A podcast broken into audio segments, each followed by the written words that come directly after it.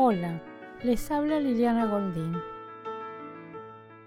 Hoy vamos a continuar trabajando con la temática que, veníamos ubicando para abordar algunos conceptos que Lacan nos brindó en el seminario de la transferencia. Este es el seminario número 8. Toma al comienzo el texto del banquete de Platón para destacar aspectos que nadie había puntuado a propósito de la función de la galma, a lo que el texto nos puede enseñar a propósito del amor en su relación con el deseo.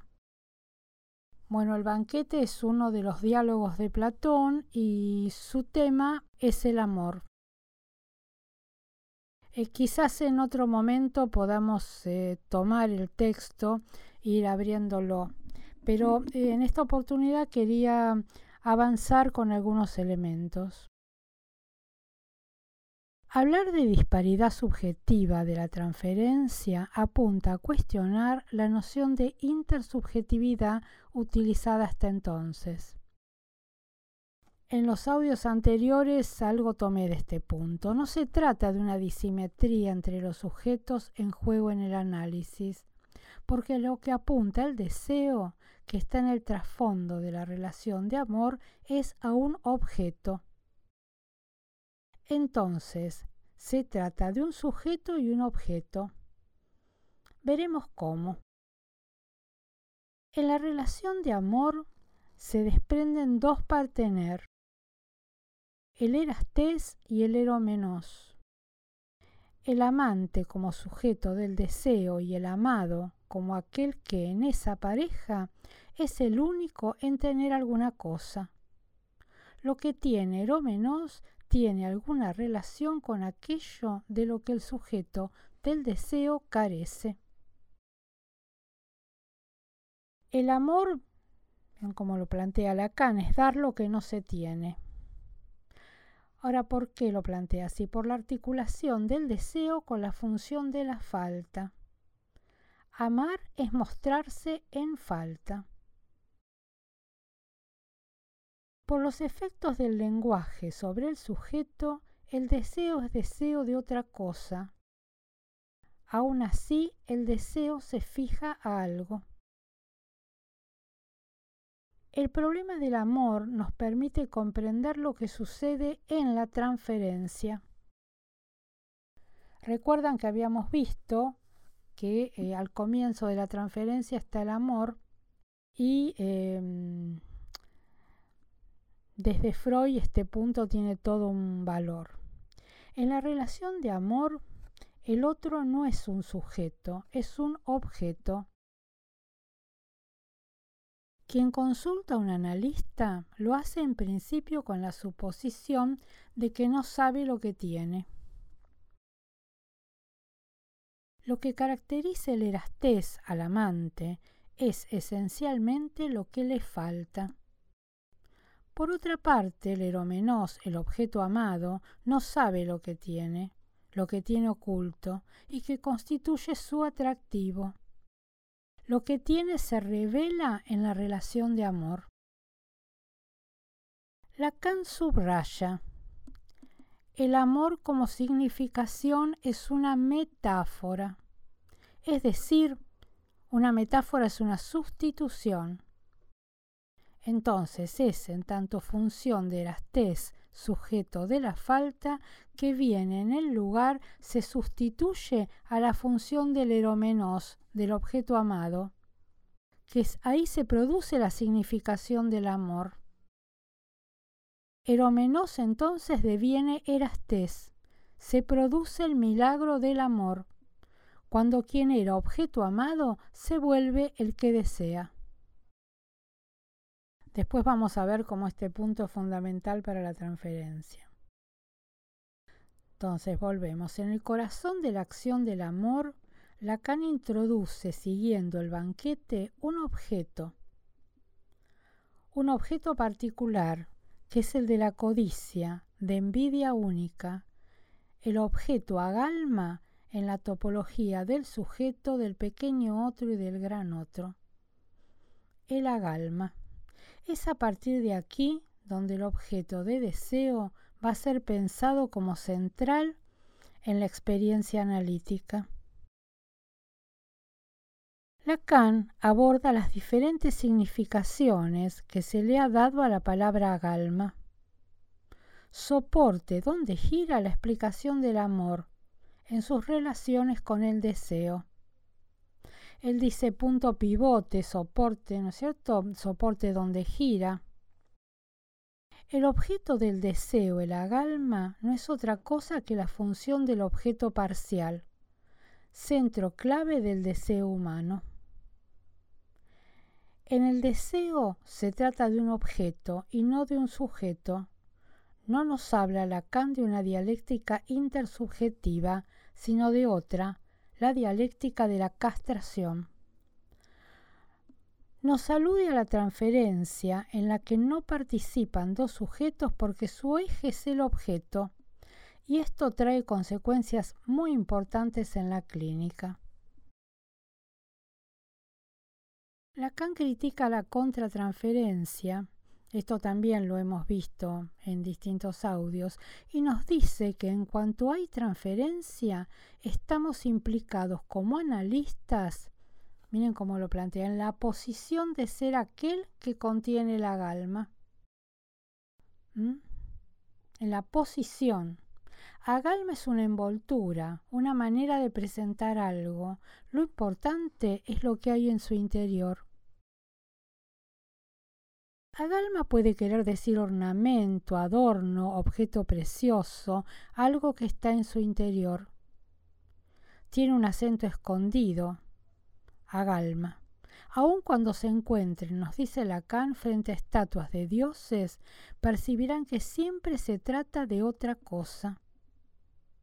La palabra galma tiene múltiples significaciones.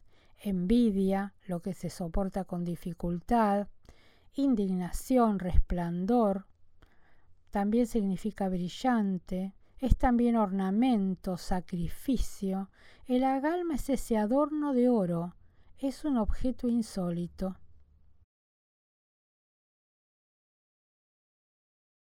Para algunos antiguos, también el agalma podría atrapar la atención divina.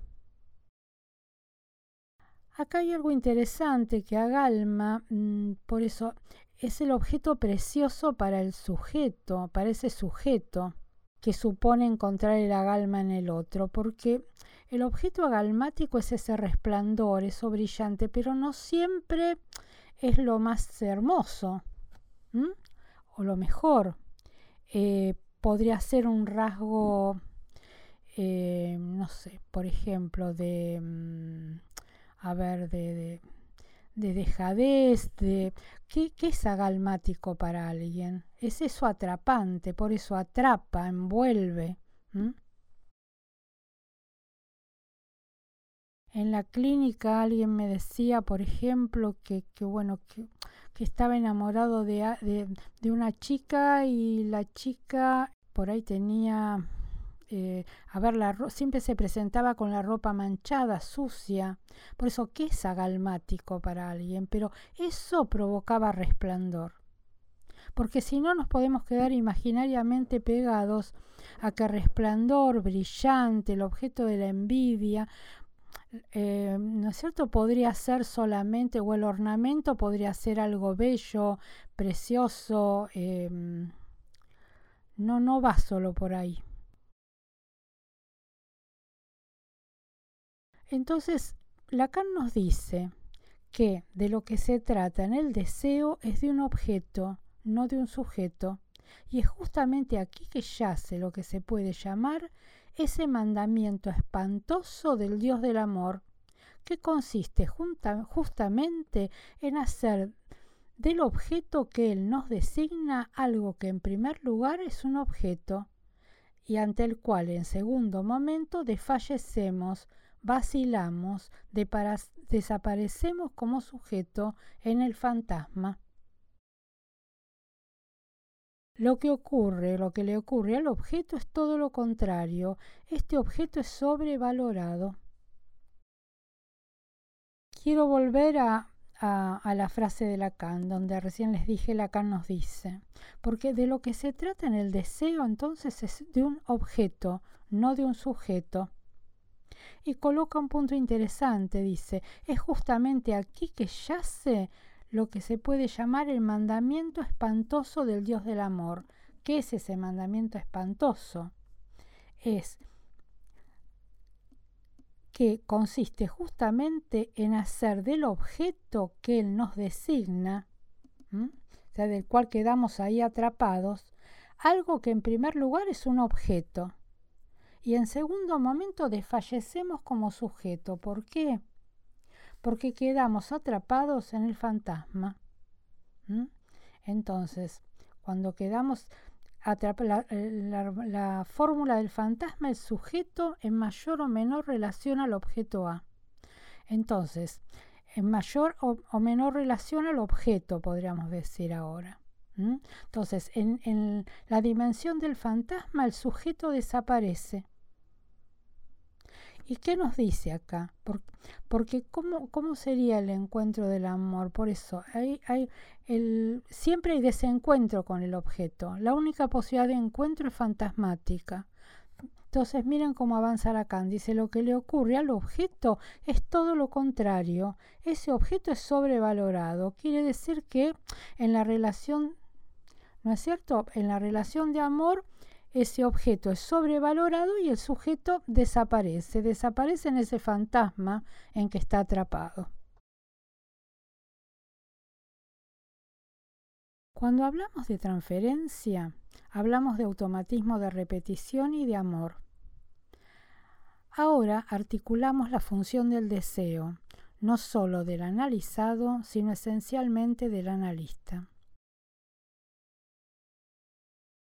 Todo el recorrido de hoy nos permite ubicar la posición de cada uno en la situación del analizado frente al analista.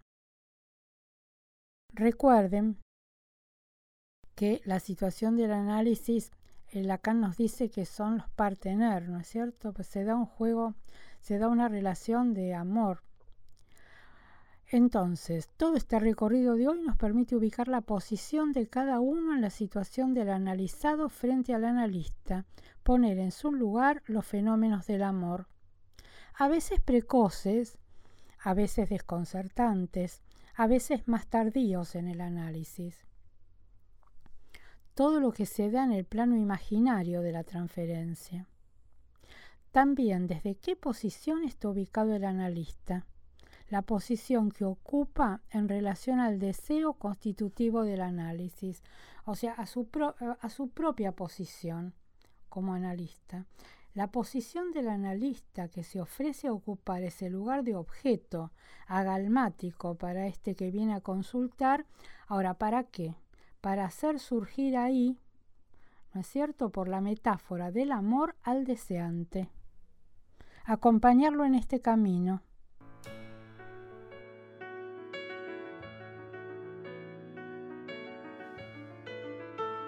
Bueno, em, dejo aquí por hoy en este recorrido y bueno, seguiremos avanzando. Eh, gracias por escuchar.